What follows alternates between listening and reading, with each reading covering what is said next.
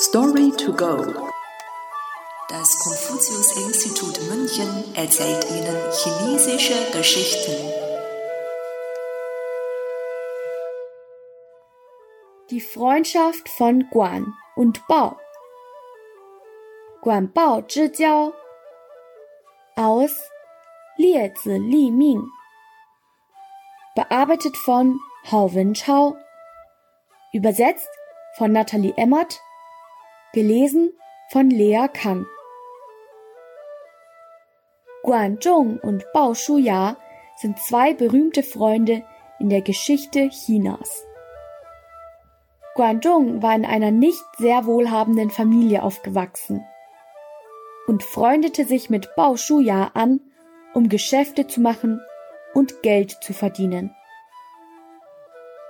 Bao Shuya war sehr großzügig und bat Guanzhong an, einen größeren Teil des gemeinsam verdienten Geldes zu behalten. Später stieß Guanzhong in seiner politischen Karriere auf Probleme und wurde im Zuge dessen inhaftiert. Daraufhin empfahl Bao Shuya dem Herrscher des Staates Qi, Guanzhong aufzunehmen, mit der Begründung, dass dieser ein besonderes Talent hätte.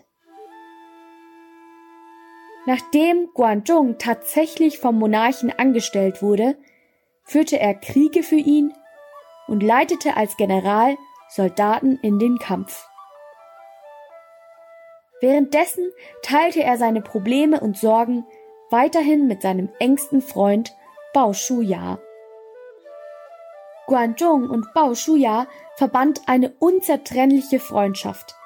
Sie unterstützten sich gegenseitig ihr ganzes Leben lang verstanden sich blind und halfen einander, wann immer einer von ihnen in Not geriet.